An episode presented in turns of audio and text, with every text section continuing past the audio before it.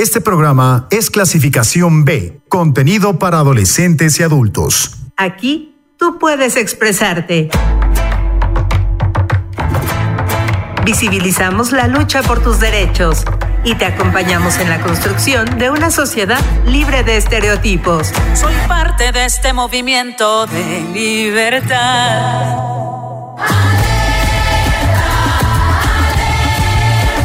Vivas, el espacio donde la voz de las mujeres resuena, resuena.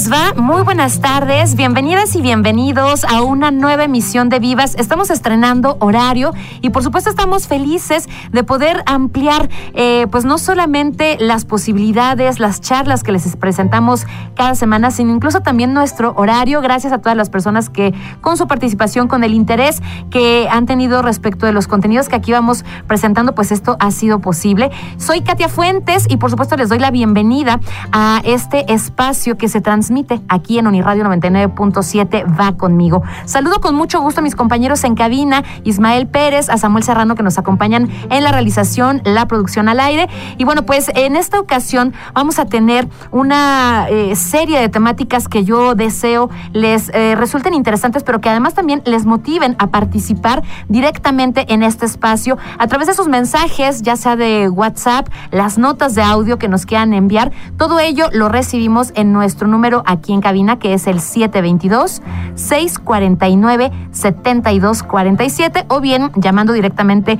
al eh, número que tenemos aquí en cabina, que es el 722-270-5991. Pues vamos a comenzar con esta eh, sección que se incorpora el día de hoy a Vivas. Vamos a estar presentando cada semana algunas colaboraciones con eh, pues personas que se dedican a difundir, a trabajar en las temáticas que tienen que ver con la perspectiva de género, con el feminismo mismo, eh, aunque me quedo ahí como una rima, eh, pero también, por supuesto, con aquellos em, espacios, aquellas instituciones que van aportando su granito de arena para esta construcción de sociedades respetuosas, equitativas, justas para todas las personas. Hoy abre esta, este espacio, esta sección de colaboraciones, nuestra querida Rocío Álvarez Miranda, quien es la coordinadora institucional de equidad de género aquí en la Universidad Autónoma del Estado de México, y nos regala esta reflexión acerca de la importancia que hay en que las instituciones universitarias y en general de cualquier otra índole cuenten con eh,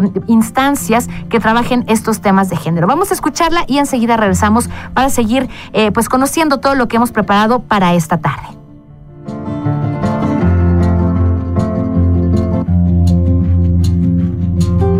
Reflexión es cambio.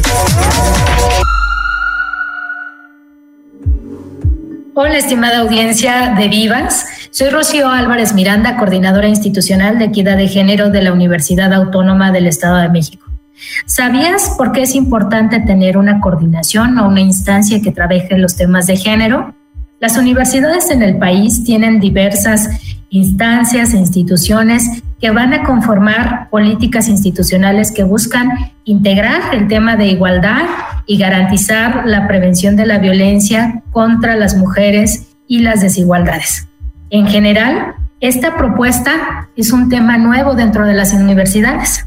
Sin embargo, ha permitido que poco a poco relativamente a partir de las reformas de la Ley de Educación Superior y de otras instancias y de otras legislaciones, se vayan incorporando temas que permiten garantizar las y los estudiantes, así como quienes trabajan en las universidades, puedan poco a poco integrarse de manera igualitaria y resolver temas de desigualdad que están permanentemente presentes dentro de las instituciones de educación superior. Les cuento que la Coordinación Institucional de Equidad de Género tiene seis años de existencia. Durante estos seis años de existencia hemos trabajado para implementar procesos como la transversalidad, y la institucionalización de la perspectiva de género. La transversalidad implica que en todas las áreas sustantivas y adjetivas de la universidad se incorpore la mirada de género para poder impulsar acciones de cultura institucional que permitan afianzar estos nuevos valores y esta congruencia en temas de inclusión y de percepción de las mujeres y de, los hombres. Pero también hemos institucionalizado. Eso implica la creación de un área, la generación de reglamentos y temas específicos en materias legales, políticas institucionales y otras acciones más que van bajando a todos los niveles de la universidad a partir de la formalización de estas tareas. Les puedo contar que tenemos importantes logros como el contar con siete salas de lactancia que implican o que son parte de una política de conciliación de la vida familiar y laboral. Asimismo, les puedo decir que también hemos logrado impulsar la capacitación a todos los niveles. Y en materia de transversalidad, contamos también con los comités de género que integran la comunidad universitaria para promover temas estratégicos que coadyuven a la comunidad a resolver problemáticas con perspectiva de género que se presentan en estas. Es así que podemos generar procesos de formación para transformar nuestras realidades. Y bueno, esto es una gran parte de lo que hacemos en la coordinación. Seguramente tendremos la oportunidad de charlar más sobre los temas y profundizar en ellos para que ustedes conozcan lo que hacemos desde la CIEG. Gracias. Vivas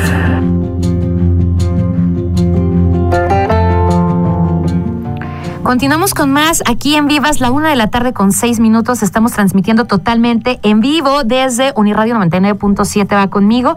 Y rápido les recuerdo que estamos esperando sus comentarios, sus participaciones a través del WhatsApp 722-649-7247. Y nos vamos con la primera de nuestras entrevistas. En esta ocasión me da mucho gusto saludar y recibir en este espacio a la doctora Rosalinda Elizabeth Benítez González. Ella es consultora en materia de turismo, industria de reuniones y Cultura y además es integrante del colectivo 50 más 1 aquí en el Estado de México. Así que doctora eh, Betina, pues me da muchísimo gusto saludarla. ¿Cómo está? Bienvenida.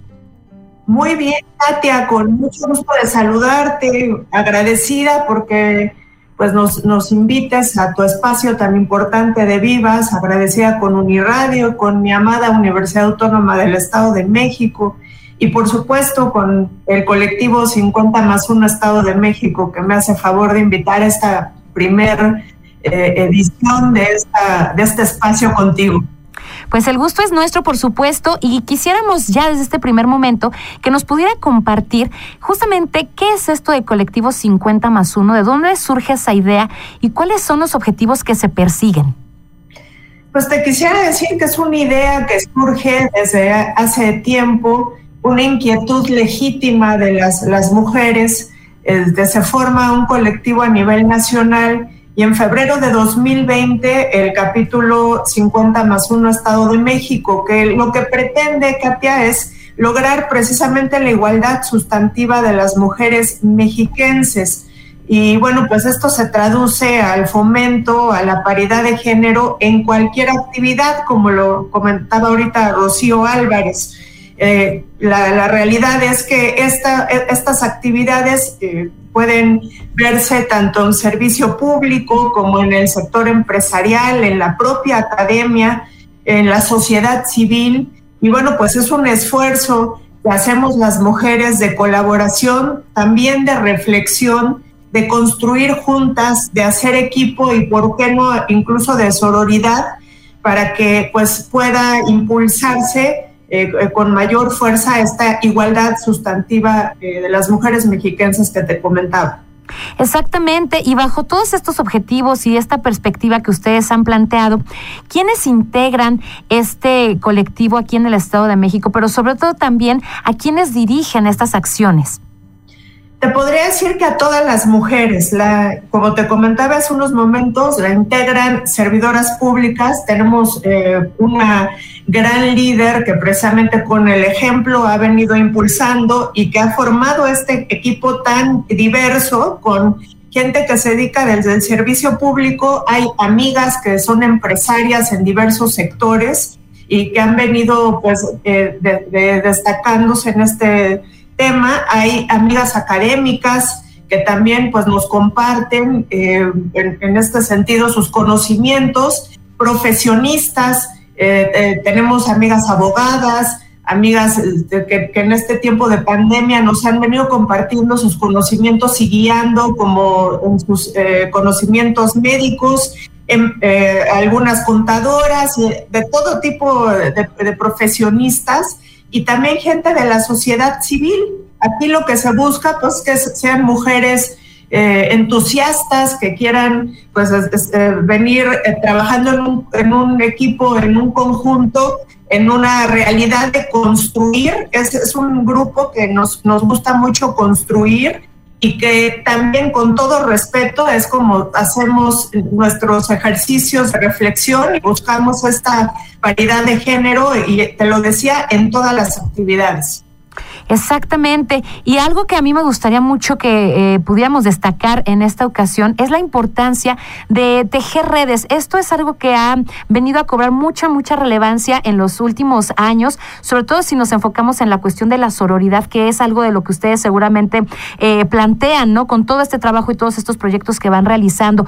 En ese sentido, eh, doctora Rosalinda, que nos pueda compartir la importancia que tiene, no solo para este colectivo, sino incluso para los resultados que se estarán viendo reflejados en la sociedad, pero específicamente en aquellas oportunidades que se abran para las mexiquenses.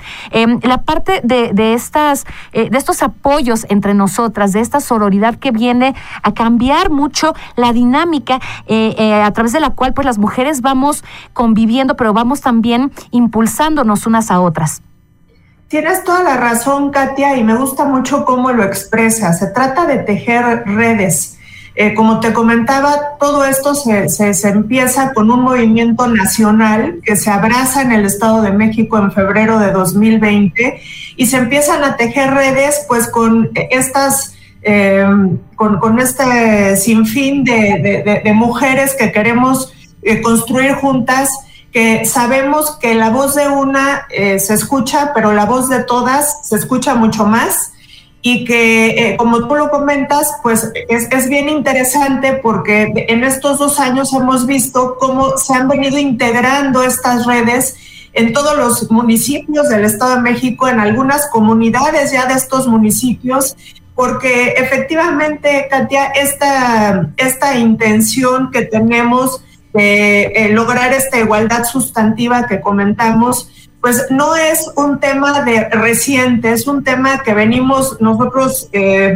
sosteniendo, que venimos propugnando desde hace muchísimos años y es hasta que se formaliza estas, estas redes en hace dos años eh, donde empieza pues a tomar sentido este ejercicio del colectivo 50 más 1 Estado de México. Ya te decía, también este, con grandes líderes que pues el día a, día con sus ejemplos, cómo van avanzando, pues nos reflejan también y nos dan mucho entusiasmo de que sí se puede lograr esta paridad de género en todas las actividades que se realizan. Por supuesto.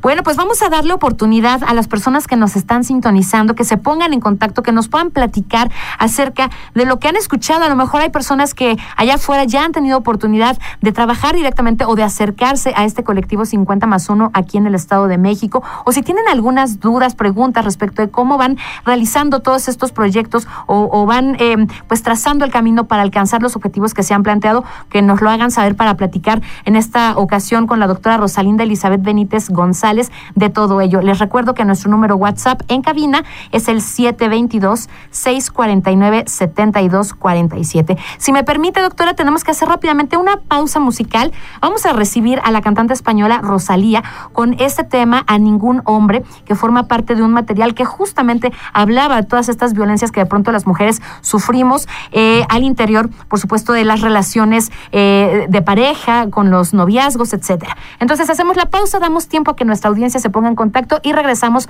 con más aquí en Vivas. Ningún hombre consiento que dicte mi sentencia. Solo Dios puede juzgarme. Solo a Él debo obediencia fuiste carcelero. Yo era tuya, compañero, hasta que fuiste carcelero.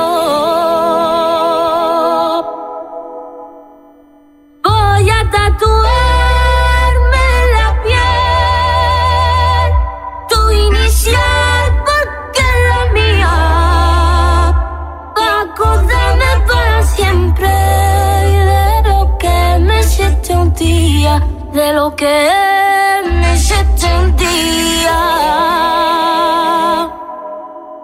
Voy a tatuarme en la piel tu inicial porque es la mía.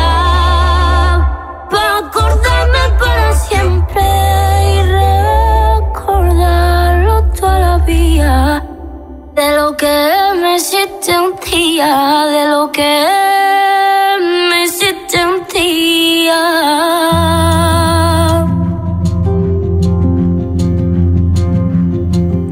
Esta fue la voz de Rosalía, cantante española con el tema A ningún hombre. Y seguimos, por supuesto, con más aquí en Vivas, la una de la tarde ya con 15 minutos.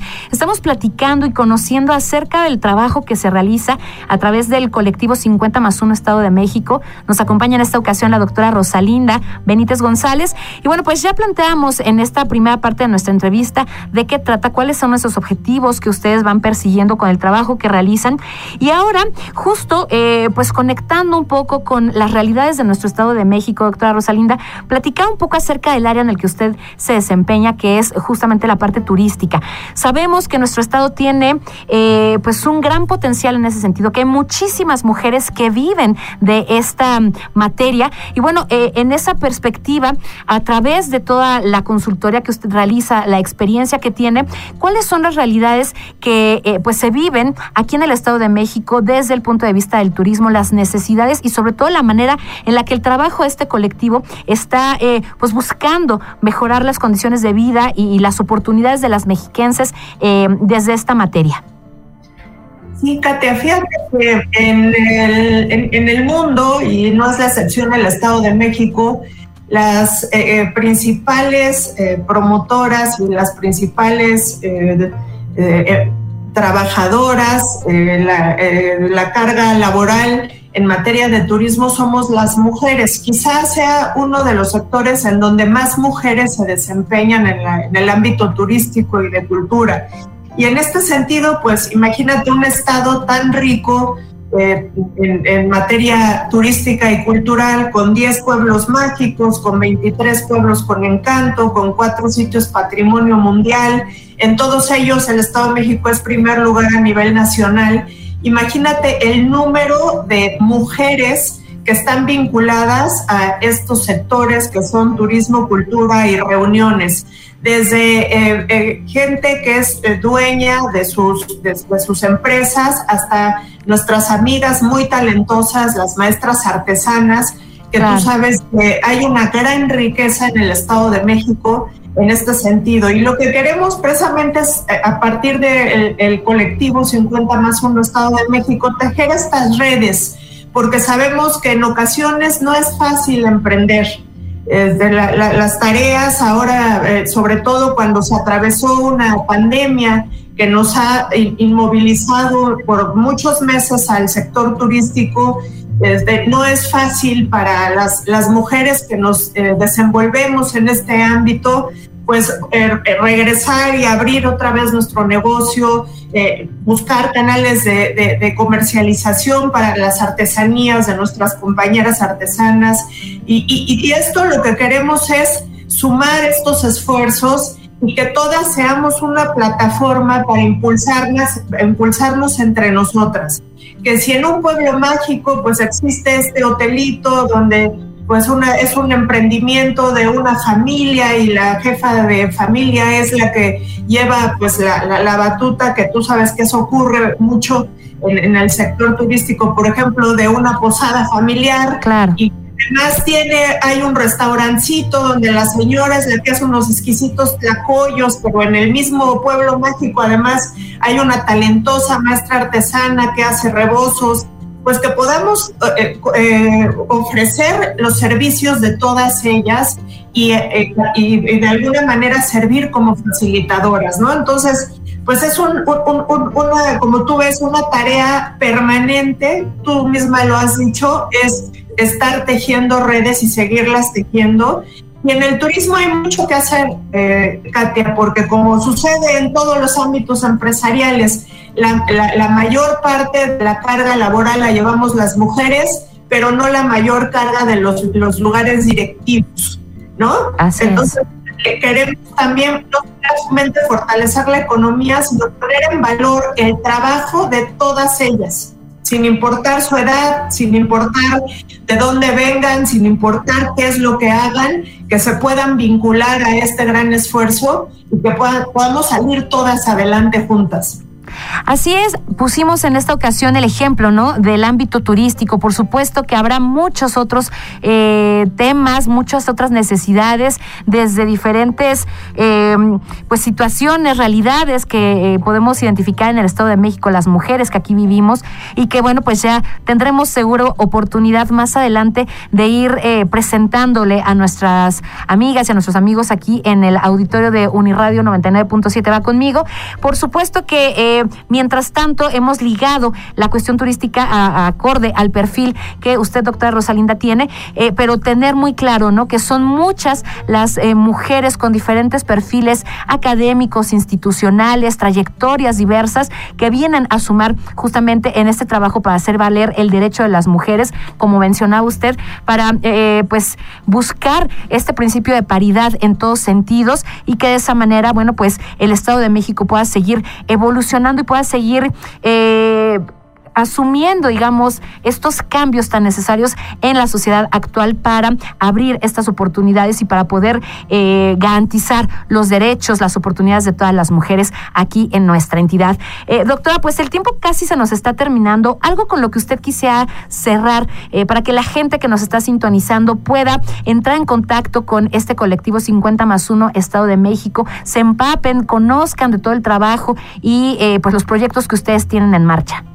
Sí, con mucho gusto, Katia. Mira, ponerte a la orden nuestra cuenta de Twitter, que es arroba 50 más 1 MX, eh, eh, eh, y que es más con, con letra, 50 más 1, y que puedan seguir la, la, cuenta específica del Estado de México, que es arroba 50 más 1 Edomex y que eh, estén en contacto, Katia, porque como tú lo comentas, no solamente se habla de turismo, se habla absolutamente de todos los temas y continuamente eh, se están presentando temas de salud emocional, de educación, de derechos de los niños. Entonces, muy interesante la agenda que va llevando 50 más 1 Estado de México. Invitarlas a todas y a todos a que nos sigan y a que estén en contacto con nosotros. Nos va a dar mucho gusto. Perfecto. Y cerramos, doctora. Nos acaba de llegar un mensaje vía WhatsApp en donde nos preguntan lo siguiente. Además del turismo, ¿qué le mueve a Betina como integrante de 50 más 1 Estado de México? Me mueve la posibilidad de que las mujeres, estoy completamente cierta, podemos entre todas formar un mundo mejor, no solamente para nosotros, sino para todos, para los, nuestros niños, para nuestro, nuestras parejas, para los caballeros eh, estoy segura que las mujeres somos un motor muy importante de la sociedad, Katia, ¿eh? y hoy, bueno, pues lo estamos demostrando. Yo te agradezco mucho tu espacio. Al contrario, nosotros agradecemos también muchísimo que se estén sumando con esta información, con estos temas que ya nos mencionaba y que seguro tendremos oportunidad de seguir conociendo y de seguir desmenuzando en próximas ocasiones. Mientras tanto, doctora Rosalinda Benítez González, le agradecemos muchísimo que nos haya acompañado en esta ocasión y que nos dé este primer acercamiento al colectivo 50 más 1 aquí en el Estado de México. Gracias a ti, Katia, gracias a Vivas, a Uniradio, a mi amada universidad de la que soy eh, orgullosamente egresada. Muchísimas gracias. Y bueno, nosotras continuamos, por supuesto, con más aquí en Vivas. Les recuerdo, teléfono en cabina para que nos compartan sus opiniones, sus sugerencias, 722-649-7247. Y nos vamos a ir ahora con eh, pues otra colaboración. Le damos la bienvenida a Fernanda Valdés en esta sección que ella ha denominada Materia Líquida, en donde nos estará compartiendo pues eh, diferentes recomendaciones temáticas, películas, libros que nos hablen o nos acerquen eh, a, estos nuevos esfuerzos o temáticas que tienen que ver simple y sencillamente con el feminismo, con la perspectiva de género. Hoy nos platica de La Dependienta, libro de Murata Sayaka. Vamos a conocerlo. Materia líquida. ¿Cómo están, queridas amigas de Vivas? Soy Fernanda Valdés y estoy muy contenta de sumarme a Vivas con esta sección que estaremos compartiendo. Les platico que hace un par de semanas llegó a mis manos un libro de Murata Sayaka, una joven escritora japonesa cuya obra se centra en historias cotidianas de personas comunes y corrientes sin la mínima intención de los clásicos heroicismos. Eso es lo que la distingue y de lo que platicaremos hoy en materia líquida.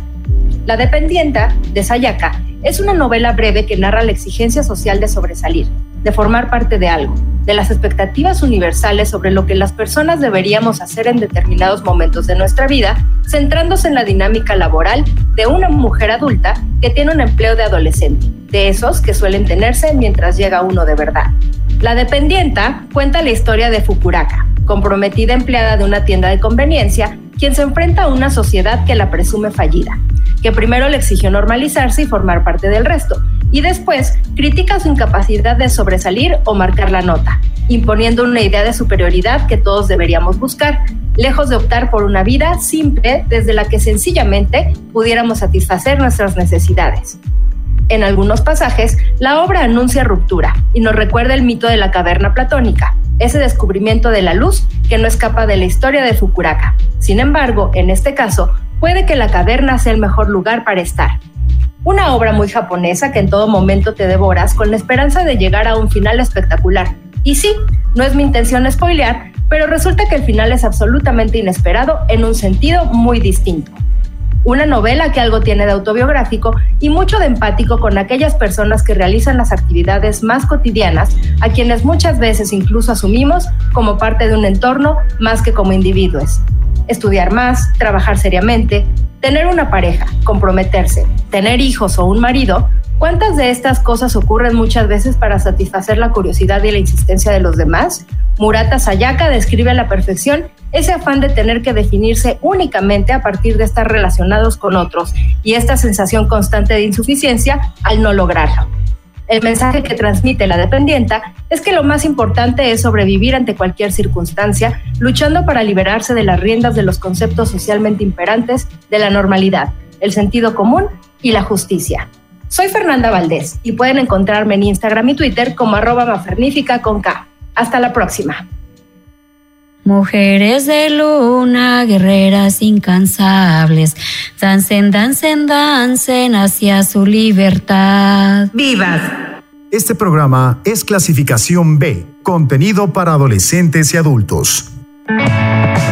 Vivas, donde la voz de las mujeres resuena. Continuamos con más aquí en Vivas y por supuesto queremos invitarles para que se sigan poniendo en contacto con nosotras. Es siempre muy gratificante que todas estas charlas puedan ser enriquecidas con sus propias eh, opiniones, con aquellas propuestas que tienen o incluso las sugerencias en torno a la información, a las temáticas que aquí podemos ir desarrollando con las y los especialistas que siempre nos acompañan. Para ello les recuerdo nuestro número WhatsApp aquí en Uniradio. Eh, el número es el 722-649-7247. También nos encuentran en Facebook como Vivas 99.7 FM. Y en lo particular me pueden contactar a través de la cuenta que tengo en Twitter, arroba cat-fr3. Bueno, pues vamos a seguir platicando esta tarde de más temáticas. Hemos preparado una entrevista muy interesante en esta ocasión, así que les sugiero que no cambien de frecuencia porque vamos a tener oportunidad de conocer cuáles son aquellas estrategias y acciones que el Poder Judicial del Estado de México está implementando para poder promover y para poder ejercer justamente sus labores con esta perspectiva de género. Y para ello me da mucho gusto saludar en esta ocasión a Ivette Anguiano Aguilar. Ella es visitadora en materia familiar de este Poder Judicial aquí en el Estado de México. Y bueno, pues ya está lista para platicar con nosotros. Así que Ivette, te doy la bienvenida y te agradezco el tiempo. ¿Cómo estás? Hola Katia, muy bien, muchísimas gracias por tu, por tu tiempo. Agradecemos la invitación y la oportunidad que nos das y que me brindas. Es un placer para mí poder compartir con tu audiencia de Uniradio algunas de estas acciones de las que hablas, en donde el Poder Judicial ha establecido eh, metas en materia de perspectiva de género. Muchas gracias. Bueno, pues Ivette, vamos entonces a conocer, a, iniciar con unos generales, digamos, acuerdos, eh, acciones que han implementado en el Poder Judicial para poder eh, incorporar justo esta perspectiva de género. Sabemos que pues las y los legisladores de pronto tienen muchos compromisos que atender y uno de ellos es por supuesto irle dando paso a esta temática tan eh, pues fundamental, especialmente en la actualidad en donde se trata de buscar esta paridad de género, pero también esta eh, igualdad o esta equidad en, eh, entre los ciudadanos, pero también entre la manera en la que nos vinculamos con las instituciones. Platícanos un poco qué es lo que se está haciendo desde el Poder Judicial. Muchas gracias. Sin lugar a dudas, es prioridad para nuestro señor presidente, el magistrado Ricardo Sodir Cuellar, y desde luego para el Consejo de la Judicatura, llevar a cabo acciones afirmativas en favor de la equidad, paridad de género y protección a la mujer, niñas y adolescentes.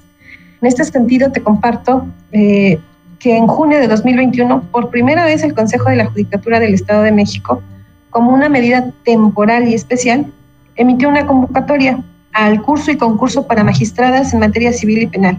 Es decir, fue una convocatoria exclusiva para mujeres, que a la fecha se encuentra en desarrollo en su etapa de concurso y tiene como finalidad garantizar esa paridad de la que tú hablas, esa participación de la mujer en el ámbito jurisdiccional. Quiero comentarte que actualmente tenemos la ocupación del 30% aproximadamente de magistradas que ocupan estos, estos cargos. Sin embargo, con esta convocatoria se pretende que se aumente en un 40% cuando menos esta ocupación. Esta iniciativa o esta eh, creación de este acuerdo del Pleno está fundado en la recomendación que emite la CEDAW, en donde les pide que todas las mujeres en el desempeño de, de sus cargos puedan acceder a altos cargos de gobierno en la administración pública y en la judicatura y sobre todo en los sistemas jurisdiccionales. Y el Poder Judicial, en este sentido, pues está haciendo lo propio. Otra de las acciones que ha implementado en este sentido también es llevar a cabo cursos de capacitación y sensibilización en materia de igualdad laboral, derechos humanos, perspectiva de género y de infancia y el combate a la violencia, tanto al interior del Poder Judicial como al exterior del Poder Judicial.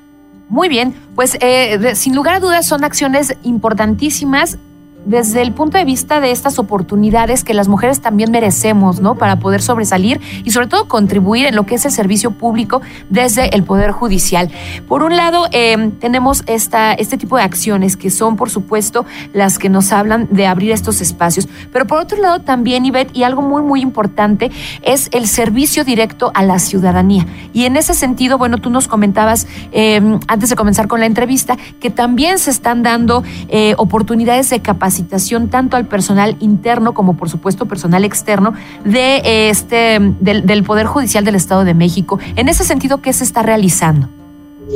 En relación a este tipo de capacitaciones, quiero comentarte que en marzo del año pasado se llevó a cabo una reforma a la Ley General de Acceso de las Mujeres a una Vida Libre de Violencia. En esta reforma obliga a que todos los sistemas jurisdiccionales capaciten a su personal. Quiero compartirte con mucho orgullo que se ha capacitado al 50% de los jueces y secretarios que están adscritos a juzgados familiares en temas de violencia familiar y el otro 50% se capacitarán en el transcurso de este año. Además, se capacitarán a archivistas judiciales, oficiales judiciales, notificadores, es decir, a toda la plantilla que integra los juzgados familiares para que conozcan ampliamente eh, la perspectiva de género y sobre todo la violencia que actualmente debemos combatir. En ese sentido, también se llevaron a cabo cursos de capacitación, asesores jurídicos por parte de la Secretaría de la Mujer, de la, Procuraduría de Protección de Niñas, Niños y Adolescentes, del Centro de Atención Social a municipios e incluso a barras de abogados y colegios de abogados, estos de municipios de Ixtapaluca, de Tultitlán y de Valle de Chalco. Son acciones que van encaminadas a colaborar todos, desde la sociedad hasta los servidores públicos, y dar una atención especial a estas víctimas de violencia. También quiero compartirte que existen dos juzgados en línea especializados en violencia familiar, como es el juzgado de cateos y órdenes y medidas de protección, y un juzgado de reciente creación en materia familiar.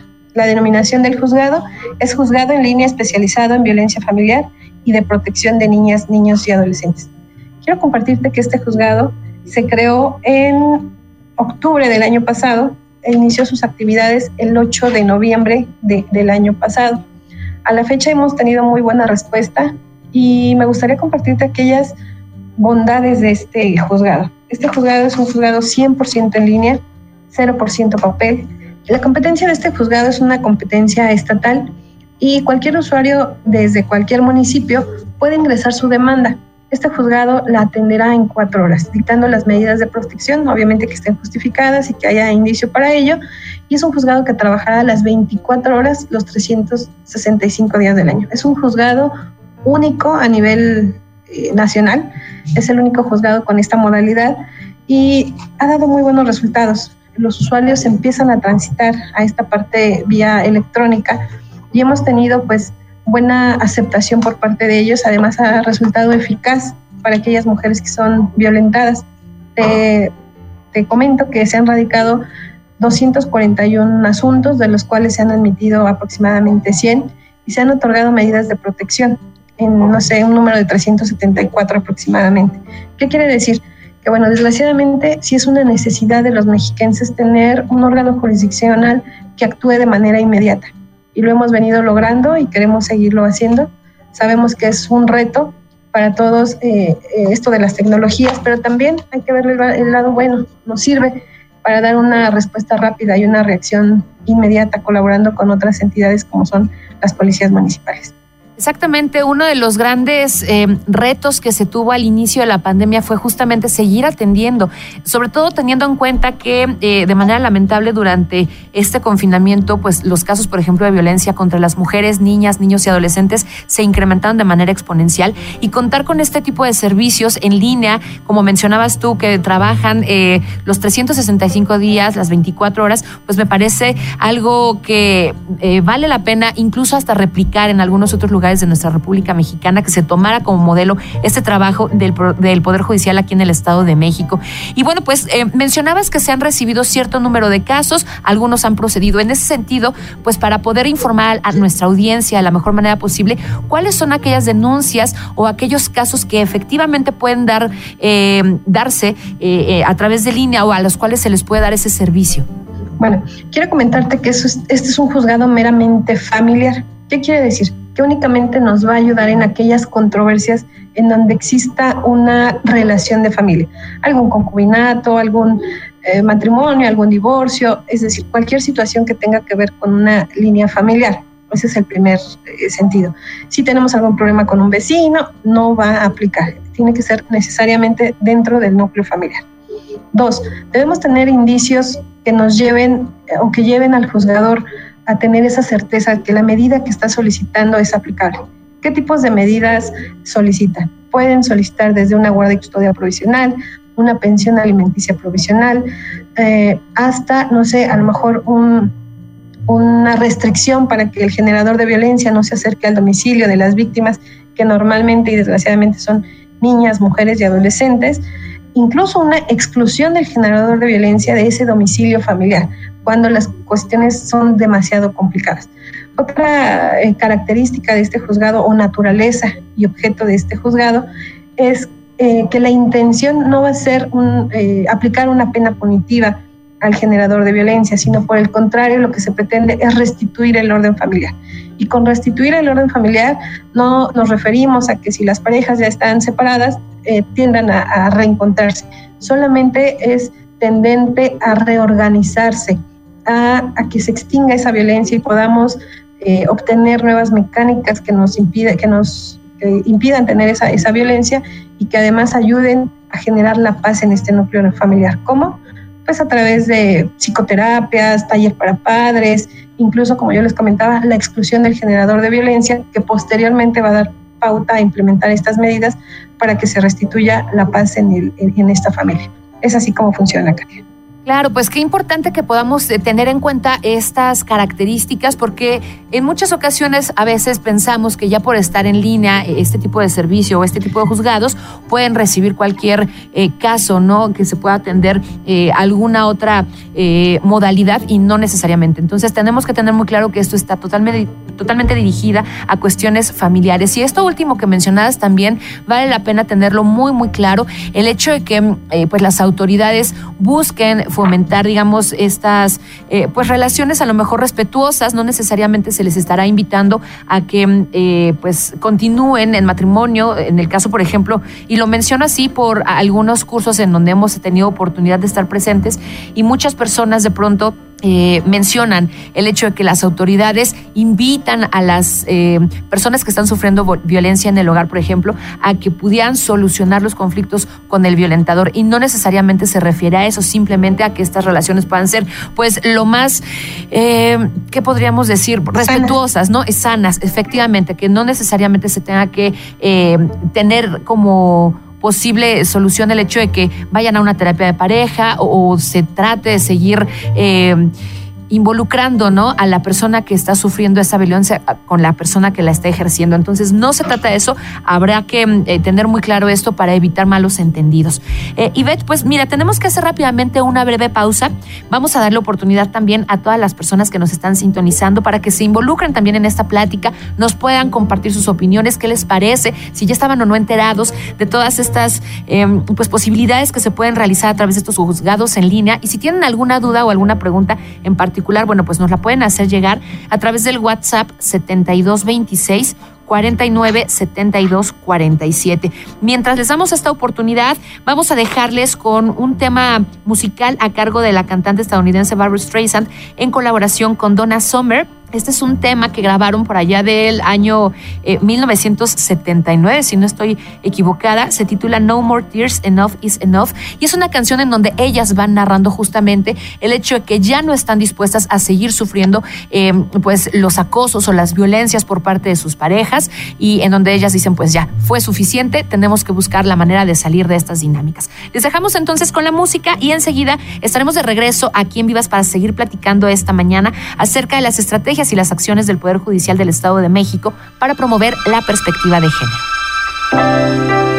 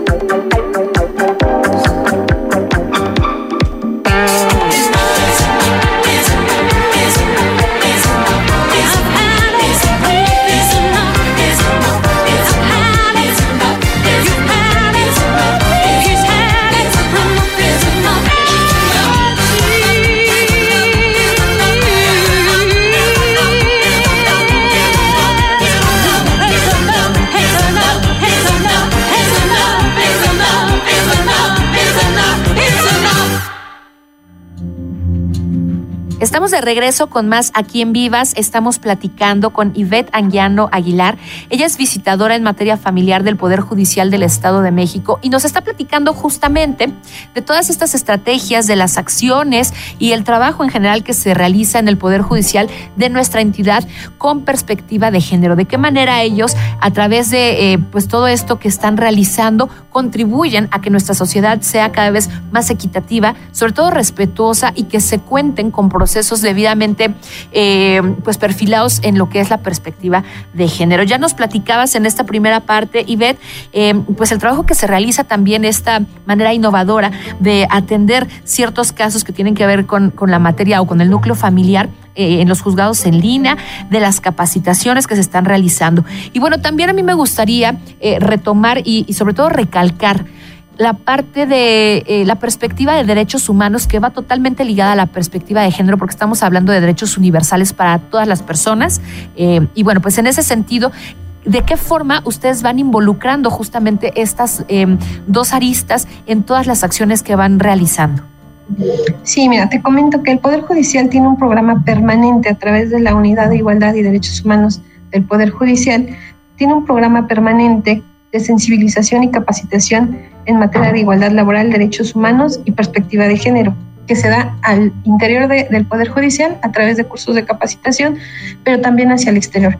Yo les invito a que sigan la página del Poder Judicial en donde podrán acceder a diversos cursos, conferencias que, que, se dan de manera gratuita, incluso ahora con esta situación de la pandemia, se llevan a cabo vía remota donde algunas presenciales, algunas vía remota, dependiendo cómo estemos en semáforo epidemiológico, y, podemos tener acceso a ellas e irnos empapando de estos temas.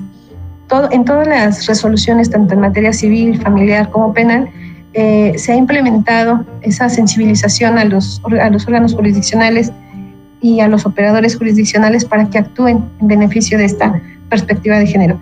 Quiero comentarte que eh, en ejecución de la ley de amnistía, aproximadamente se han dictado 117 sentencias favorables, una de ellas por delito grave, eh, en favor de mujeres.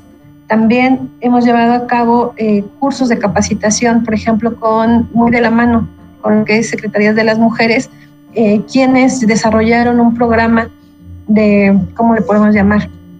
De capacitación para hombres que se asumen violentadores y les enseñan a ejercer de manera responsable su calidad de, de, varones para que se erradique esta violencia hacia las mujeres. Como primero reconociendo que tienen un problema y después llevándolo a cabo a través de un programa eh, en donde se les enseña eh, masculinidades positivas y, vamos caminando de manera conjunta con, con todo este tipo de, de funcionarios públicos que también nos apoyan. También quiero comentarte que este juzgado que hace un momento hablábamos, el juzgado de violencia familiar en línea, tuvo la necesidad de ampliar su competencia en diciembre de este año para que las medidas de protección que otorga la Procuraduría de la Defensa del Menor se lleven a cabo y se ratifiquen por estos, por estos juzgados familiares, sobre todo en aquellos casos en donde se considera que se vulneran gravemente los derechos humanos de los infantes. ¿Qué quiero comentarte con esto? Bueno, que es un trabajo colaborativo, que tenemos todos unas metas muy precisas y lo mejor será que poco a poco la violencia contra las niñas, niños y adolescentes puedan irse disminuyendo y en su caso erradicar de forma total. Pero creo que todos vamos en un mismo camino y se llevan a cabo acciones tendientes a, a poderlas erradicar.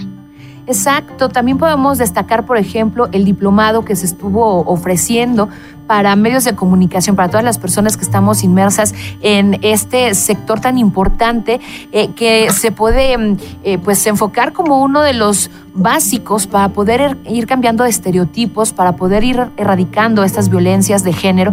Y bueno, pues eh, en materia de mm, el trato, ¿no? De los casos, de la información en torno a la violencia contra las mujeres y la manera en la que pues las diferentes plataformas, ya sea digitales, impresas, en los medios masivos de comunicación se presentan y que, bueno, pues estuvo eh, también realizándose en coordinación con la Secretaría de la Mujer, el Poder Judicial del Estado de México, con extraordinarias ponentes que nos han abierto pues muchas opciones, muchas posibilidades para ir cambiando el mismo trabajo que estamos realizando. Entonces creo que sí hay un compromiso muy amplio eh, en, el, en el Poder Judicial para poder complementar todos estos servicios para poder ir generando estos cambios tan necesarios y para ir creando también una sensibilización en lo que es el servicio público y que de esa manera todas y todos los ciudadanos tengan oportunidad o tengamos oportunidad de recibir eh, pues mejores tratos, procesos mucho más eficaces y sobre todo con la certeza de que están pensados para eh, una actuación con perspectiva de género, que eso es tan importante. Y esto último que mencionabas, Ivette, la parte de cuidar, de, preservar también... Eh, pues eh, los derechos humanos de la infancia y de la juventud es otro tema fundamental porque sabemos que ellos son algunos de los de las víctimas, digamos, secundarias de la violencia contra la mujer, pero también ya hay crímenes que se perpetúan directamente eh, enfocados hacia ellos y hacia ellas. Entonces, en ese sentido, también que, que mm, necesario que nuestro Poder Judicial esté perfectamente preparado para poder hacer eh, pues una mejor eh, acción ¿no? en, lo que es la, el cuidado justamente del bien de las infancias y de la juventud. Sí, incluso como tú lo mencionas, eh, los mexiquenses tienen varias opciones para poder acceder a esta justicia. Una de ellas es a través directamente del Poder Judicial, en donde en la página encontrarán incluso un formato que les ayudará a, denunciar o a levantar esta demanda en materia familiar, eh, en donde les señalan los requisitos mínimos que deben cumplir para que un juez en todo caso pueda dictar una medida de protección. Pero también pueden acudir a las fiscalías en donde ellos también colaborarán para hacer efectivas estas medidas de protección, al DIF cuando se traten de niños, niñas y adolescentes que se vean violentados en sus derechos humanos. Entonces se trata de abrir diversas alternativas, todas ellas muy vigiladas y sobre todo apegados al principio de seguridad jurídica, en donde es solo y solo en beneficio de las mujeres y niñas violentadas podamos implementar estas acciones con mucho cuidado, bien fundadas, bien fundamentadas y con estricto apego a derecho. Exactamente. Pues para las personas que nos están sintonizando, que a lo mejor aún no están eh, pues muy conectadas con las diferentes maneras en las que pueden eh, acceder a estos servicios del Poder Judicial del Estado de México, compártenos eh, las redes sociales, la dirección en donde pueden ponerse en contacto con ustedes. Claro, directamente en la página del Poder Judicial existe un icono que está en verde y naranja y dice Juzgado de Violencia Familiar en línea. Ellos pueden acceder desde, desde ese acceso, digamos, o también directamente al tribunal electrónico. Ellos digitalizan tribunal electrónico y, e ingresan. Cabe mencionar que en los dos casos ellos necesitarán contar con una firma electrónica avanzada, que es una certificación de la autenticación de aquella persona que está ingresando la demanda es efectivamente quien dice ser. No, no sé si me explico en este aspecto. Debemos buscar esa firma electrónica avanzada que nos da la certeza de qué persona es la que está pidiendo la medida de protección. Es una seguridad. En el juzgado de violencia en línea, en un primer momento pueden acceder e ingresar su demanda sin necesidad de contar con esta firma. ¿Qué hace el órgano jurisdiccional? En cuanto se da cuenta que no contiene esta firma, un servidor público se pone de manera inmediata en contacto con ellos y les ayuda a obtenerla para que puedan firmarla y tengamos la certeza de qué persona está solicitando esa medida de protección. Entonces puede entrar por estos dos, por tribunal electrónico o bien por la página del Poder Judicial. Excelente. También quienes son eh, usuarios frecuentes de redes sociales, pues los encuentran tanto en Twitter como en Facebook como Poder Judicial del Estado de México. Pues Ivette Anguiano Aguilar, ha sido un gusto platicar contigo en esta ocasión. Te agradecemos mucho toda la información que nos compartes y por supuesto estaremos en contacto para seguir platicando y seguir compartiendo con toda la audiencia el trabajo que se realiza en el Poder Judicial del Estado de México. Agradecemos infinitamente la oportunidad que nos das y quedamos muy a la orden en visitaduría familiar del Poder Judicial para cualquier duda que tengas tú o tu amable auditorio. Muchísimas gracias y que tengas lindo día.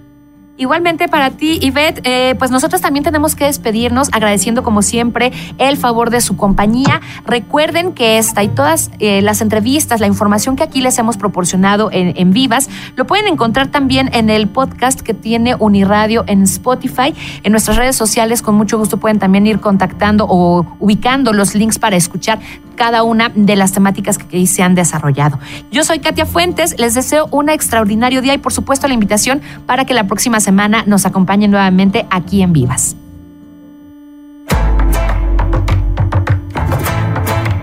Te esperamos el próximo lunes para seguir inspirando y promoviendo nuestra participación. ¡Compañera! ¡Di presente!